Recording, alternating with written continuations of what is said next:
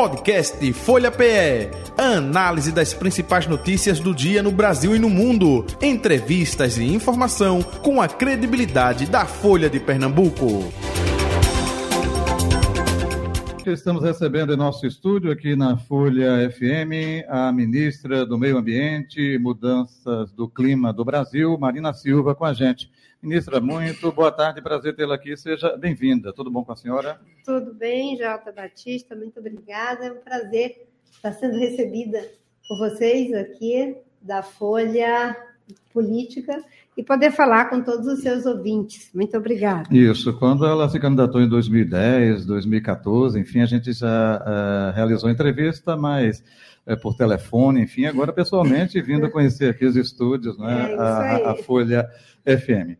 É, estamos também aqui com o deputado Túlio Gadelha, deputado federal, não é, é, com a gente. Túlio, um tostão da sua voz, como diriam os antigos. Boa Oi, tarde. Jota, obrigado aí pelo convite. Betânia, feliz de estar aqui com vocês, com seus ouvintes e se achar show de casa, não vou falar muito, não. Vou aproveitar o tempo para conversar com a ministra. Isso, vou deixar você por último aí, me permita, para a gente fazer o arremate final aí, justamente. Betânia Santana, colunista de política da Folha de Pernambuco. Boa tarde, Betânia. Oi, Jota, boa tarde. Obrigada, ministra, ao deputado, por terem aceitado o nosso convite. E vamos embora, né, para não perder tempo, porque a agenda hoje está corrida. Isso, a agenda da ministra está corrida. Ministra, eh, gostaria de começar justamente com ações do Ministério, não é? Eh, é, em outras pastas, é, vem se dizendo o seguinte: olha, passamos quatro anos aí de desmonte né, é, na política em geral, nas ações de vários ministérios. No seu também houve desmonte, houve dificuldade. O que está sendo feito é, pela senhora, como ministra, para tentar recuperar esse tempo perdido? Hein? Bem, na verdade, no meu ministério talvez tenha sido mais desmontado, porque a ordem era passar a boiada e para isso foram cortados os recursos financeiros, foram perseguidos servidores, foram substituídos técnicos por policiais, que podem até ser bom para fazer a sua função, mas que não entendiam nada de meio ambiente, além de fazerem vista grossa para questões ligadas ao desmatamento, foram interrompidos os processos de criação de unidade de conservação, foi zero unidade de conservação criada durante o governo Bolsonaro. Eu costumo dizer que nós tivemos que é, montar o avião voando depois que eu voltei. Só para você ter uma ideia, Jorge, é, Jota e Betânia, quando eu saí do ministério há 15 anos, 16 anos atrás, eu deixei cerca de 1.700 fiscais do IBAMA para o combate aos crimes ambientais. Quando eu voltei, tinham apenas 700 fiscais a maioria deles em situação eh, já de aposentadoria, e eu com um contingente que vai se reduzindo a cada tempo. Graças a Deus, aí já falando né, do que foi o trabalho nesse um ano, é, porque a gente tem o problema e tem que resolver o problema, foi para isso que a gente ganhou o governo. Então, repusemos as equipes com pessoas que entendem da agenda de meio ambiente, com cargos técnicos, e mesmo com o contingente reduzido na área de fiscalização, nós conseguimos uma redução ano passado do desmatamento de 50%. É, esse ano já temos sinais de queda de desmatamento em cima dos 50% que já tinha caído, em torno já de 32%. E retomamos a criação das unidades de conservação, o funcionamento do Fundo Amazônia, a feitura de projetos, toda a recuperação do nosso protagonismo na agenda internacional. Uhum. O Brasil passa a ser respeitado novamente, inclusive vamos sediar a COP30 em 2025, além de todo o esforço de fazer uma agenda ambiental não mais setorial, como sempre foi o meu sonho, né, a partir de 2025 e três. Agora, a determinação do presidente Lula, viu, Túlio? Se você for eleito prefeito, eu quero que seja assim, né? Você certo. lançou aí sua pré-candidatura, estou muito feliz com ela, de que a política ambiental não seja setorial, seja uma política transversal, que esteja presente em todos os setores do governo. E no PPA, que foi coordenado pela nossa querida ministra Simone Tebet, dos 88 programas do PPA, de 2004 a 2027, nós temos 50 ações, 50 programas com sustentabilidade. E o próprio ministro da Fazenda que coordena a agenda de transformação ecológica, ou seja, né, é um esforço para que a política ambiental ela dialogue com a economia, com os problemas sociais e os problemas ambientais. Uhum. Betânia? Eles ameaçaram fazer com que a boiada passasse, a boiada passou, não é, ministra? A senhora acha que já, já é tempo e essa boiada já está no lugarzinho dela ou ainda existe uma ameaça grande que ela chegue junto e, e empurre ou atrapalhe ainda esses negócios todos? A vigilância tem que ser total, Betânia. Porque o ano passado você viu que teve problemas de incêndio, agora nós estamos vivendo problemas de incêndio em Roraima, em função de incêndios criminosos, desmatamentos, mas também o período seco, que junta a questão do El Ninho com a mudança do clima e o fato de ser uma área de lavrado. Né? Então, nós temos que manter a vigilância e combatendo as organizações criminosas que fazem grilagem, fazem roubo de madeira, invadem terra pública e terra indígena e o problema gravíssimo do garimpo criminoso dentro das terras indígenas. É um trabalho que eu digo sempre para a minha equipe. A gente não pode se conformar com os resultados já alcançados. Nós, nosso compromisso é desmatamento zero. Nosso compromisso é destinar os 57 milhões de áreas com floresta que ainda não foram destinadas, que no Brasil a gente chama de terra devoluta, não é de devoluta, é do povo brasileiro, mas fazer a destinação dessas áreas para unidade de conservação, terras indígenas, é, florestas nacionais para o manejo sustentável. Então, a vigilância e o esforço para que as políticas sejam estruturantes, nós vamos fazer um concurso para o Ministério, para o IBAMA e para o ICMBio. Já conseguimos o concurso do Ministério do Meio Ambiente, já chamamos os servidores que estavam é, na reserva e estamos fazendo um esforço para a valorização da carreira dos servidores públicos da área ambiental. Já tem previsão para esse concurso? Já o tem... concurso do Ministério do Meio Ambiente já foi realizado. Sim, esse já. Isso esse já. Que tá o que nós vamos falar é, vai ser esse ano. Nós esperamos que até o, o final desse ano a gente tenha feito o concurso para as vinculadas. No caso aí, o IBAMA e o ICMBio. A senhora considera a grilagem ainda o principal problema para o seu ministério enfrentar? É um problema grave, sobretudo na Amazônia. A cada grande empreendimento que é anunciado, você tem uma frente de grilagem, uma ação criminosa para a ocupação de terra pública. E esse é um esforço que a gente combate com as operações do IBAMA e com o trabalho de inteligência que deve ser feito pela Polícia Federal. Eu e o ministro Lewandowski vamos ter uma reunião é, na semana que vem, exatamente para que a gente possa combater nas duas frentes à frente da ação direta do IBAMA, do ICMBio, da Polícia Federal, da PRF, e, ao mesmo tempo, à frente é, do, do, da fiscalização por outros meios, que é a investigação. Aí a investigação ela tem uma força dissuasória muito grande, que é o fato de você pegar as organizações criminosas. No caso do garimpo, por exemplo, o que nós temos que fazer é quebrar a cadeia logística do garimpo. Quem é que abastece esse povo com dinheiro? Para você ter uma ideia, é, Betânia, nós fomos numa determinada região e destruímos cerca de 20 dragas. 20 dias depois, nós voltamos lá e eles tinham colocado 40 dragas. A média de um milhão cada uma, só para você ver a quantidade de dinheiro que esse povo ganha. Então, se você segue o rastro de quem está bancando isso, aí você dá né, um torniquete na jogular da criminalidade. A gente pensava que o garimpo, inclusive, já tinha vivido o seu tempo áureo e ele ainda resiste, sobrevive depois de tanto auge. É um problema grande esse, não é? É uma país. atividade criminosa com alta liquidez e que hoje tem uma mistura com várias criminalidades. Né? É invasão de terra, é a questão de, de, de, organizações criminosas por trás dessas ações garimpeiras, né? Tráfico de armas, tráfico de drogas, pesca ilegal. A gente atua em várias frentes. Nesse momento, o Ministério do Meio Ambiente está na frente lá em Roraima do Fogo, com cerca de 300 brigadistas para apagar o fogo. Uhum. Nós estamos, ao mesmo tempo, indo para Rio Branco na segunda-feira, eu, o ministro Valdez, para enfrentar o problema das cheias extremas, por causa da mudança climática, e atuando em desintrusões em outras áreas indígenas. Já decretamos os 71 municípios na Amazônia que são aqueles que mais desmatam, para uma abordagem mais focada no desenvolvimento sustentável, para dar alternativa de vida correta para as pessoas, ampliando os recursos do Fundo Amazônia e do Fundo Clima.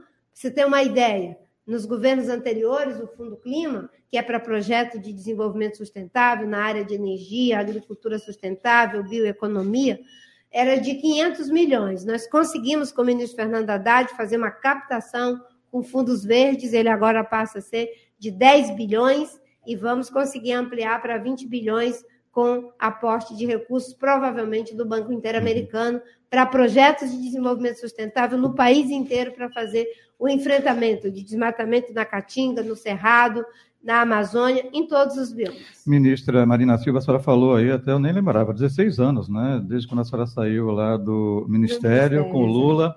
É, houve distanciamento, claro, político, uh, né? reaproximação recentemente. O que mudou do governo Lula 1 e 2 para o Lula 3 agora, como está sendo chamado? O que a senhora não teve naquela ocasião que está tendo agora? Eu acho que tem um contexto que mudou. E não mudou, não foi só no Brasil, mudou no mundo. E as lideranças que não são negacionistas, e o presidente Lula é um homem comprometido com a educação, com a ciência, toda a visão que ele tem em relação à necessidade de que é fundamental que as políticas públicas olhem para aquilo que a ciência está dizendo em relação à mudança do clima. Todos os presidentes que não são negacionistas, eles estão caminhando na direção de políticas muito consistentes na área de enfrentamento da mudança climática. Para você ter uma ideia, né, nos Estados Unidos era um tabu falar de, da Convenção do Clima e falar da Convenção da Biodiversidade. A primeira vez que eu e o presidente Lula tivemos com o presidente W. Bush é, lá em, nos Estados Unidos, em 2003, eu tive que fazer uma ginástica enorme para falar de clima e biodiversidade, porque era quase uma coisa, uma blasfêmia. Nas conversas que nós tivemos já, dos encontros que tivemos com o presidente Biden, a maior parte do tempo é usado para debater a questão climática, o enfrentamento do desmatamento. Então, há uma mudança de contexto, uma mudança no mundo. E hoje, o presidente Lula é que está liderando essa agenda. É ele que foi na COP dizer que o, mundo precisa sair da dependência de combustível fóssil, foi ele que assumiu o compromisso com desmatamento zero até 2030 e nas obras do PAC, aquelas obras que são de alto impacto, como 319, a Ferrogrão, a questão de, de, Angra 3, todos esses projetos de alto impacto, exploração de petróleo na foz do Amazônia, ele encaminhou para que fossem feitos estudos científicos para poder tomar as decisões. Então, tem uma mudança que eu diria: todos os líderes globais que têm a compreensão do que está em jogo no mundo estão fazendo um esforço enorme para que as políticas sejam já políticas de transformação ecológica. Eu digo que não basta adaptar, não basta mitigar, é preciso transformar modelos de desenvolvimento. Então foi Lula que se aproximou mais do que a senhora defendia naquela ocasião, não é isso? Eu diria que tem um aprendizado, né? Naquela época eu era ministra com 45 anos, né? né? Eu aprendi muito. Eu era uma jovem ministra do Partido dos Trabalhadores, e hoje eu sei que eu faço parte de uma frente ampla, a Rede de Sustentabilidade. O presidente Lula valorizou muito a rede, para você ter uma ideia, o CNPq, tem o Ricardo Galvão, grande cientista climatologista, né, que está à frente é, é, do CNPq. Né? Eu estou no Ministério do Meio Ambiente, o, o, senador Randolph, que era do nosso partido, assumiu a liderança da rede é, do governo no Congresso depois ele saiu da rede, a democracia é assim. A Joênia Yapchana está na FUNAI, ou seja, o presidente Lula tem um apreço muito grande pela agenda da sustentabilidade. E, obviamente, que hoje, com é, 65 anos, 66 anos de idade, né, eu sei que as coisas elas têm um processo, é uma transição. mas só que uma transição que não pode demorar. Né? Há um aprendizado mútuo da, da esquerda, do campo democrático, né? de que a gente precisa uns dos outros para poder defender a democracia. Os dois amadureceram, então? Os dois, a senhora e o presidente? Não, com certeza, né? Eu, ao longo desses 20 anos, tenho um amadurecimento político, senão a gente não teria feito o que a gente fez. E eu não digo que é um amadurecimento individual meu só e do Lula, é um amadurecimento do campo democrático é, brasileiro. Você olha, Simone Tebet foi candidata pelo PMDB, uma parte do PMDB ficou com o Bolsonaro e ela disse: Eu nem escuto, eu já estou com o presidente Lula. Esse amadurecimento é de um campo, é de uma visão. E é aí que as coisas acontecem. Porque né, não basta a ação individual, é preciso que seja um amadurecimento da sociedade. Eu até conversava ainda há pouco com o Túlio, né, da beleza da democracia. Nós estamos todos no campo do presidente Lula né? Mas dentro desse campo é legítimo que é, as forças políticas se coloquem para poder defender suas propostas, seus projetos, a visão que tem de cidade, a visão que tem é, em relação aos desafios em seus estados. Nesse, nesse processo de muitas mudanças no cenário político, criou-se a chamada federação, e aí a rede se juntou ao PSOL e está junto nesse processo. A senhora considera que tem, que tem sido positiva essa junção desses dois partidos, do processo de federação? Tem sido muito positivo. Aí Túlio pode até falar, eu mesma fui eleita é, por São Paulo, digo que por São Paulo e pelo Brasil, como deputada federal, e a federação está sendo muito, muito profícua numa relação de crescimento recíproco. É, agora mesmo nós estamos apoiando a candidatura é, do, do, do Boulos, deputado federal Boulos, para Guilherme Boulos, para prefeito de São Paulo. Aqui nós temos duas candidaturas, a candidatura de Túlio dentro da federação e a candidatura é, de Dani Portela. É legítimo que a gente coloque as nossas lideranças e vamos fazer o debate, que eu espero tenha sempre esse olhar de fraternidade, olhando para aquilo que é o guarda-chuva maior, que é o guarda-chuva da defesa da democracia. É, é, me, me, permita, é, Rio Grande do Norte, lá em Natal, também está é, é, essa é, dicotomia né, entre rede de sustentabilidade e o PSOL. Né? Minas Gerais também. são pontos, é, algo pontual ou existe divergência? Até aproveitando, como é que está a relação de Marina Silva com a Heloísa Helena? Olha, em relação à questão política, eu diria que é algo natural. Às vezes você tem mais de um candidato dentro do mesmo partido. Aí eles vão para as convenções, alguns deles fazem prévias. Dentro de uma federação, os partidos eles não se diluem. Cada um tem seu programa, tem suas ideias, tem suas lideranças. Eu acho, eu gosto muito de uma frase de um escritor italiano chamado Leo Buscaglia, que ele diz que quanto mais estrela no céu, mais claro é o caminho. Então, na democracia, é legítimo que a gente tenha lideranças como Túlio, lideranças como Ana Paula, no campo da rede de sustentabilidade, que estão se colocando. É, mas a rede é um partido pequeno. Né? Nós temos a candidatura da Ana Paula, nós temos a candidatura do Túlio aqui. Em São Paulo já estamos apoiando a candidatura do Guilherme Bolos. Com certeza o debate vai ser feito em relação também né, a nossa federação de apoio à candidatura do PSOL no Rio de Janeiro. E o que eu coloco sempre é que a gente precisa ter uma relação de reciprocidade, né, que é importante ter um ecossistema político no campo democrático popular fortalecido e que a gente não perca essa dimensão de que a política precisa também ser diversificada. Imagina, se não fosse a diversidade de partidos, de movimentos sociais, de setores do empresariado apoiando o presidente Lula, a gente não tinha conseguido derrotar o autoritarismo. Uhum. E com relação à relação política com a. Ah, com Heloísa Helena. Helena. Eu e Heloísa Helena temos uma trajetória de vida, é, enfim, histórica, que vem desde o Partido dos Trabalhadores, depois ela foi fundar o PSOL, é, aí teve que sair do PSOL. Quando eu fiz o movimento de criação da rede, a gente caminhou junto e continuamos caminhando juntas. Né? A rede é um partido que ele já nasce tendo no seu DNA o respeito à diversidade. A diversidade política, a diversidade social, a diversidade cultural. e, obviamente, que duas mulheres com, com trajetórias fortes, não é? em algumas coisas estão juntas, em outras coisas têm pensamentos e candidatos diferentes. E isso é muito natural. É por isso que, quando nós criamos a rede, já estabelecemos o Estatuto do Consenso Progressivo. Quando não é possível progressivamente conseguir o consenso, aí a gente vai a voto. Nosso objetivo nunca é, em primeiro lugar, ir a voto, fazer o fraticídio. Né? Eu vejo muita conversa, mas eu tenho uma relação de muito respeito pela trajetória da senadora Heloísa Helena, né? somos amigas históricas e eu não perco essa dimensão. Né? Eu sou muito é, da ideia de que muitas vezes você nem sempre vai estar com as mesmas ideias, mas você não precisa, em hipótese alguma, entrar num processo de autodestruição ou de ataque, de eliminação daquilo que é diferente. Muito pelo contrário.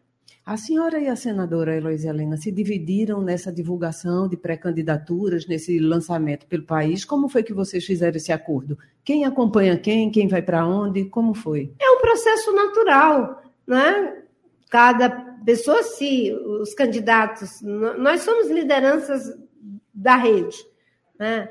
Se os, o, a rede vai ter candidatos, vai afunilar esses candidatos e com certeza vamos estar juntas nessas candidaturas né? É uma linha de, de partida. Nessa linha de partida, né? E eu estou falando aqui no geral, né? Porque eu nunca tive nenhuma declaração da senadora dizendo que ela é contra a candidatura de Túlio. Nunca vi ela dizendo isso publicamente, correto? Então é um debate que está acontecendo dentro do partido, que é muito natural, mas que a construção da rede ela é estratégica pela questão da mudança climática, pela questão do desenvolvimento sustentável, do combate às desigualdades, e eu espero que a gente possa ter aí fortalecida a pré-candidatura de Túlio, a pré-candidatura de Ana Paulo, né? mas aonde surgem outros candidatos, nós encaramos isso com muita naturalidade. Uhum. Antes de falar aqui na questão da pré-candidatura de Túlio Gadelha à Prefeitura do Recife, a senhora relembrou agora 16 anos e de lá para cá não é, é, muitas mudanças. Antes era a dicotomia PT-PSDB, não é? Aí aparecia o PSB de Eduardo Campos, a senhora, enfim, no Partido Verde ainda, não é? Opa, agora a gente tem outro cenário, né? Como a senhora analisa o bolsonarismo, com ele ou sem ele, né? Até aproveitando, eu gostaria de colher a sua opinião com relação à manifestação que aconteceu no último dia 25 lá na Avenida Paulista. É, e essa situação agora envolvendo é, o país dividido. Bem, nós tivemos uma mudança, sim, e eu, às vezes eu brinco, né? Eu me lembro que quando eu fui candidata em 2010, eu, o Serra, a Dilma, o Plínio de Arruda Sampaio, era muito interessante, porque a gente ia para os debates, né, nas emissoras de TV, quando terminava o debate, eu passava no camarim de todos os colegas, a gente se cumprimentava, é, uhum. enfim, era uma coisa muito saudável. Acho que a partir de 2014 teve ali um processo de polarização que extrapolou, isso não foi bom, e agora nós estamos numa polarização tóxica, extrema, que isso é muito ruim e prejudicial para o Brasil. É, eu diria que tem uma mudança sim, e essa mudança trouxe um amadurecimento o amadurecimento de que o PSDB, a ala progressista do, do, do PSDB, Luiz Nunes, Serra, presidente Fernando Henrique Cardoso, todas essas lideranças apoiaram o presidente Lula agora no segundo turno. E isso é um amadurecimento democrático. É, a Frente Ampla é composta pelo PSB, pela Rede, pelo PSOL, pelo PV, pelo Solidariedade, enfim, eu não tenho como citar aqui a todos.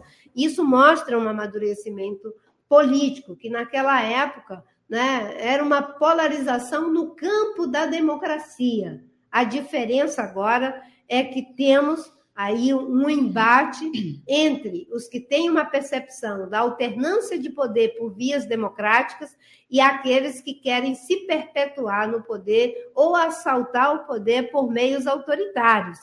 Aí, na democracia, né, você dá espaço para, enfim, os campos se colocarem.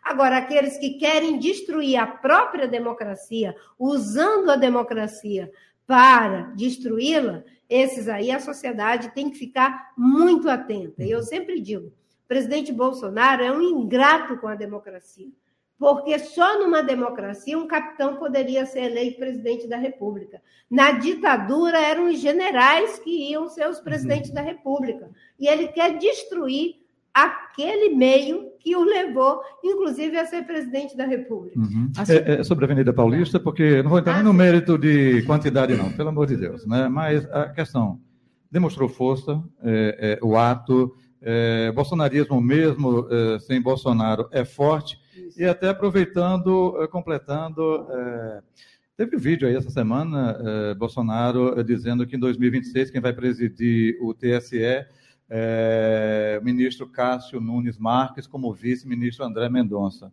dando a entender aí que poderíamos ter alguma decisão ou mudança no conceito do TSE. Por favor, ministra. Bem, eu acho que a gente. Eu gosto de um provérbio que diz que sábios são os que aprendem com os erros dos outros, é, e estúpidos aqueles que não aprendem nem com seus próprios erros. Nós já subestimamos o Bolsonaro uma vez. Subestimar essas pessoas nunca mais. Então, o que nós temos é que fazer o nosso trabalho, fortalecer o campo democrático, mostrar os resultados necessários na área ambiental, na área econômica, na área social, e o ministro Fernando Haddad está fazendo um trabalho incrível, reduzindo desemprego, levando o nosso país a crescer, entregando reformas importantes e estratégicas, como é o caso do esforço é, em relação à reforma tributária, o presidente Lula o tempo todo buscando mostrar que ele governa para todas as pessoas, não é só para aqueles que votaram nele, isso é uma diferença também. Então, nós temos que fazer o nosso trabalho e, e fazer um esforço para unir o Brasil. Unir o Brasil em torno de um projeto político que leve a combater desigualdade, fortalecer a democracia e viabilizar a sustentabilidade. Nós não podemos nos esquecer de que o Brasil é um país vulnerável à mudança climática. Aqui mesmo, a cidade de Recife, Túlio me mostrava ainda há pouco uma região que basta uma elevação mínima da temperatura da Terra, pode ficar completamente alagada. Então, nós vamos fazer o nosso trabalho para evitar que o Brasil venha novamente a sofrer o risco de ver destruídas as políticas na área de educação, as políticas sociais, as políticas ambientais e a dignidade do país face à comunidade internacional. Mesmo com o ex-presidente sendo inelegível hoje, a senhora acredita que as eleições eh, deste ano continuarão polarizadas e que não vai ser um processo tão fácil consolidar esse processo democrático? Bem, antes de responder, Betânia, eu queria colocar uma questão que o, que o Jota me perguntou é, sobre é, uma fase que 2026 vamos ter outros presidentes no uhum. CSE. Que é o processo né? natural de alternância, é, justamente. Isso, né? Que é o processo natural de alternância. A gente tem que apostar nas instituições. Quando as instituições são fortes, elas serão sempre maiores do que as pessoas. Né? E eu gosto muito de uma frase que diz que pessoas virtuosas criam instituições virtuosas para lhes corrigir quando falharem em suas virtudes. E as instituições brasileiras, apesar de toda a ameaça, de toda a pressão que tivemos, elas mostraram que são capazes de resistir a esses ataques, a essas formas de sabotagem. E as decisões do TSE, elas não são feitas por indivíduos, é um colegiado.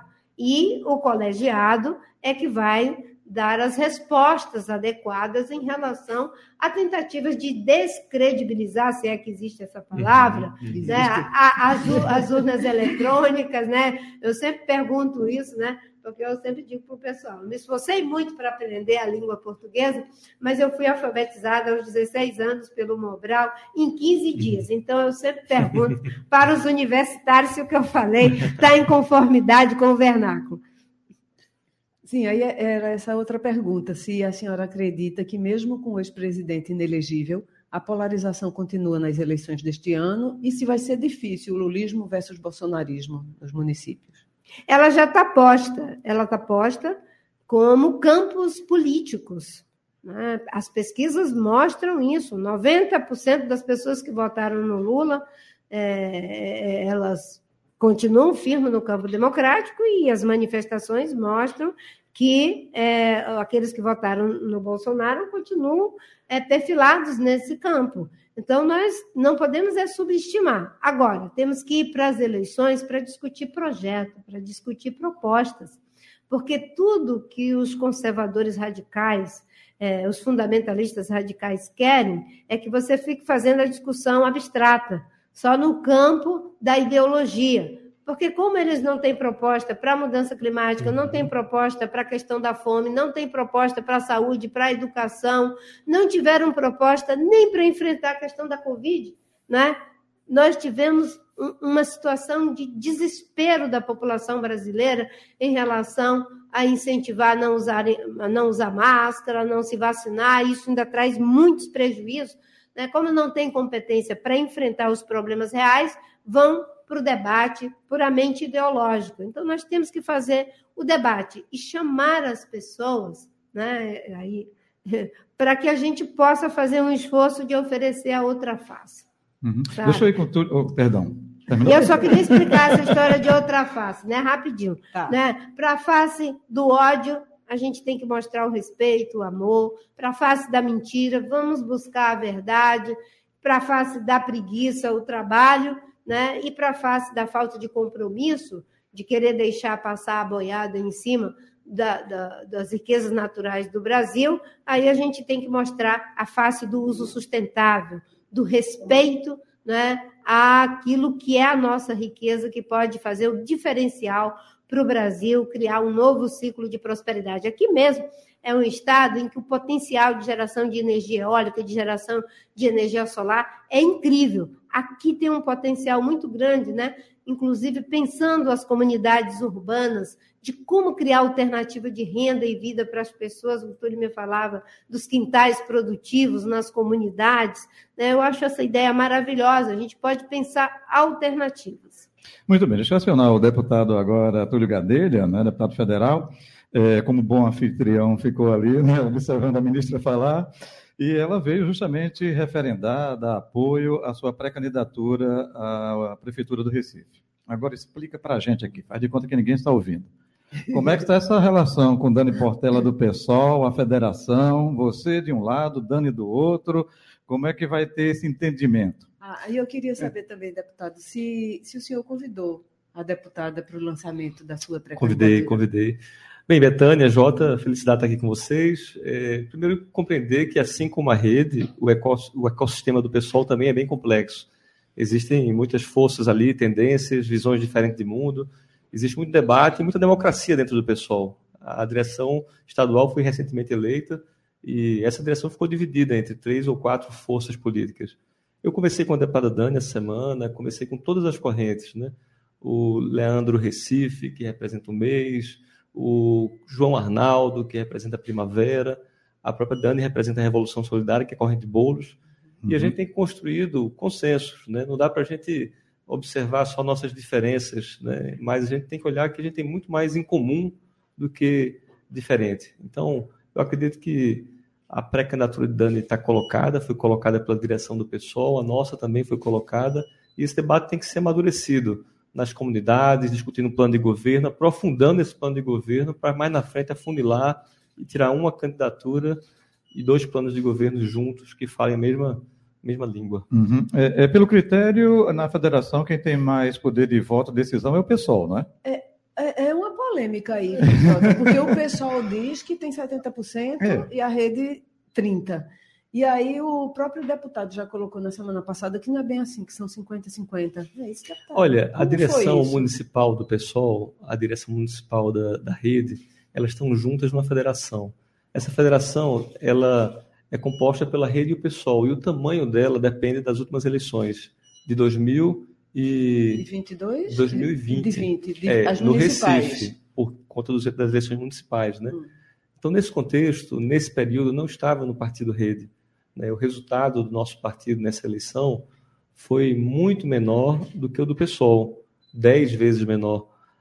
Hoje, eu estou no, na rede, no Partido Rede, junto com o pessoal federados, e nós, na última eleição de 2022, nós fizemos juntos 400 mil votos, a rede e o pessoal. Desses 400 mil votos, 200 mil votos da rede e 201 mil votos do pessoal. Então, são dois partidos que têm forças equivalentes.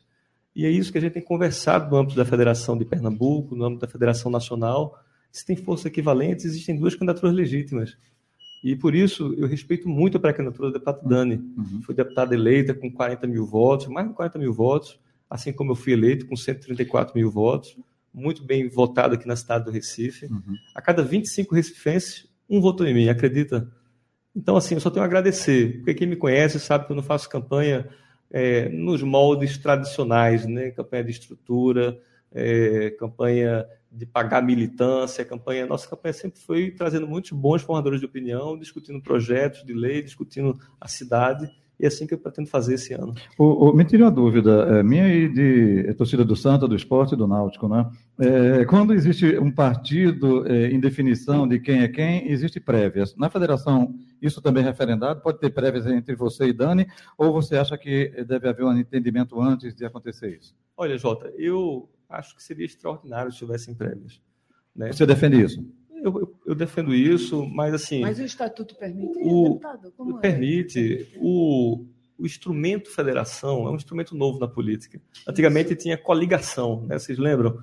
Juntava um partido, outro, outro. Só para aquela eleição. Para aquela eleição, né? A federação ela tem mais coerência, porque ela tem que durar pelo menos o tempo daquela, daqueles mandatos, né? Então, são quatro anos. A federação da rede pessoal começou em 2022 e vai até 2026. É um casamento que não tem como você se divorciar, né? Então, é, esse instrumento da federação, pelo fato de ser algo novo na política, né, existem muitas dúvidas sobre isso, né? Como ele funciona, como ele vai decidir. Existem diversos, é, é, não digo conflitos, né, mas divergências de candidaturas em vários estados.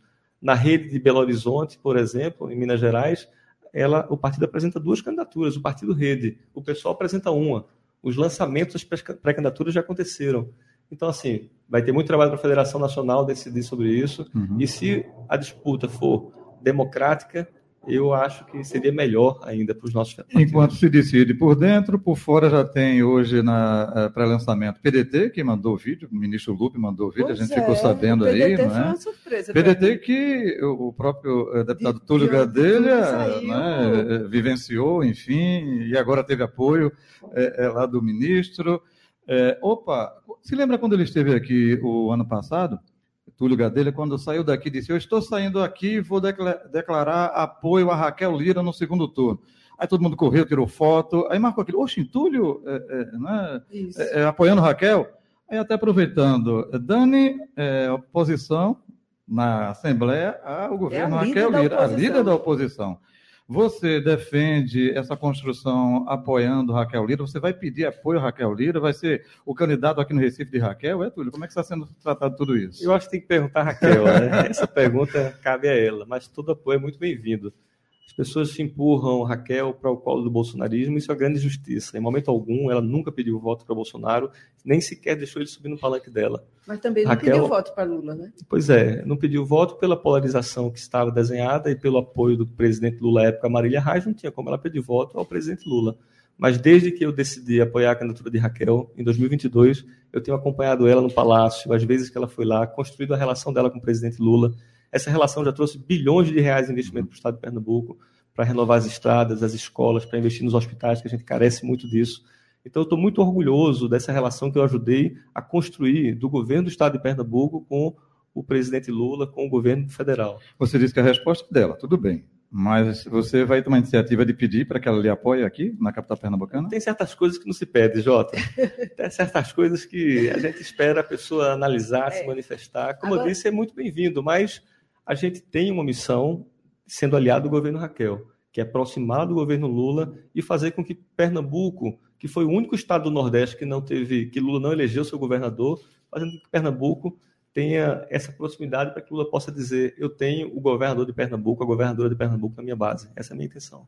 Comenta-se também que ela teria um outro candidato, que seria o secretário Daniel Coelho, né? Então, assim, se, se ela, por, porventura, for apoiar sua candidatura, vai, ela terá mais de um palanque. É isso. O senhor conta com esse apoio também. Como eu disse, Betânia, isso aí eu acho que é uma pergunta mais direcionada a ela. Mas uhum. é, Daniel é um, um, um ex-deputado que já disputou outras eleições na Prefeitura do Recife, sempre tem uma votação expressiva. Daniel tem um perfil mais liberal. Então, eu acho importante que tenha-se aí uma pluralidade de candidaturas, de ideias, de visões sobre a cidade, de projetos, porque isso só enriquece o debate político. Enriquece o debate político e enfraquece a candidatura à reeleição do prefeito João Campos. O senhor avalia assim? Não, não avalio, não, não avalio que enfraquece, né? Avalio que ele precisa entender que é, a eleição não está ganha, né? que o Recife tem um monte de problema social ainda que precisa ser tratado. A gente tem um déficit habitacional de 70 mil habitações ainda na cidade do Recife. A gente tem 43.500 imóveis desocupados, que não cumprem sua função social. A gente tem milhares de pessoas hoje nas ruas. Isso é relato de vários recifenses que nunca viu tanta gente dormindo na rua. A gente tem problemas gravíssimos quando chove e não é trovoada, é, não é dilúvio, não, ministra Marina, é uma chuva é, razoável. Pontos da cidade estão sendo alagados. Essa ideia do prefeito de impermeabilizar a cidade, de só fazer asfalto, ponte, calçada e não entender que a cidade precisa, que existe um ecossistema que precisa absorver essa água, que precisa bombear águas dos lugares onde a água não tem como escoar. Então, existem tecnologias e formas de cuidar melhor da cidade. Uma cidade não pode parar com a chuva, uma criança não pode deixar de ir para a escola com a chuva, ou um trabalhador deixar de ir trabalhar. E isso acontece com frequência no Recife. Muito bem, deputado Túlio Gadelha, muito obrigado pela sua vida e participação. Sucesso aí na sua empreitada, nessa construção, primeiro com o pessoal e depois com outros partidos, eh, nessa sua eh, tentativa não é, de colocar o nome e ser referendado para a candidatura à Prefeitura do Recife. Um abraço, tudo de bom, viu? Obrigado, Jota. Obrigado, Betânia. Felicidade estar aqui com vocês. Isso, estou cumprindo aqui, eh, estourei 10 minutos, enfim, ah, do combinado, mas tudo bem. muito mais faz tempo parte, faz parte. Pois é. Ministra Marina Silva, muito obrigado pela sua vinda e participação. Prazer conhecê-la pessoalmente. Sucesso para a senhora, saúde e paz e até uma outra oportunidade, viu? Gratidão. Muito obrigada, Jota. Muito obrigada, Betânia e todos os que nos acompanharam. E assim vamos finalizando o nosso Folha Política especial né, é, com a ministra Marina Silva, ministra do Meio Ambiente e Mudança do Clima do Brasil. Podcast Folha PE. Análise das principais notícias do dia no Brasil e no mundo. Entrevistas e informação com a credibilidade da Folha de Pernambuco.